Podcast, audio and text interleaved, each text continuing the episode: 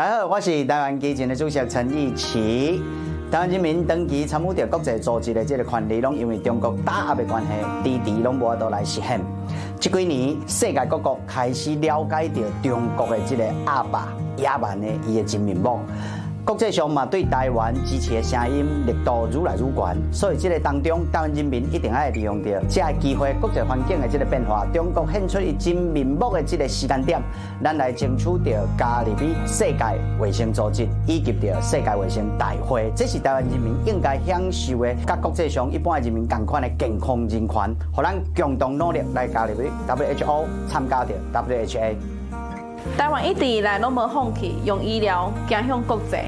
从过去台湾的国际医疗的资源，以及着疫情的期间，咱对国际的斗相共，拢会使去证明台湾 can help，台湾 always help。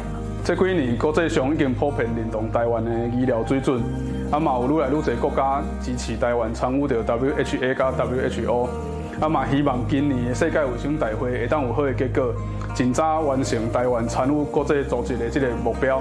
台湾在未来当做出更加多的贡献。Hello, friends.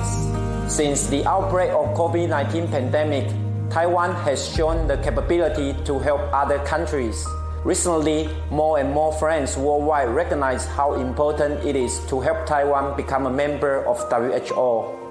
We sincerely thank the support from the United States, Japan, Slovakia, and many other European nations. We invite you to join us to speak out for Taiwan。不漠视台湾人健康的权益，就是对基本人权的尊重。为了年轻世代，为了大家的下一代，我们邀请大家一同支持台湾加入 WHO 的权益。 WHO 的目标是全民健康 （Health for All），所以绝对唔可以排除台湾。本台湾加入 WHO，台湾内天数，台湾 can help。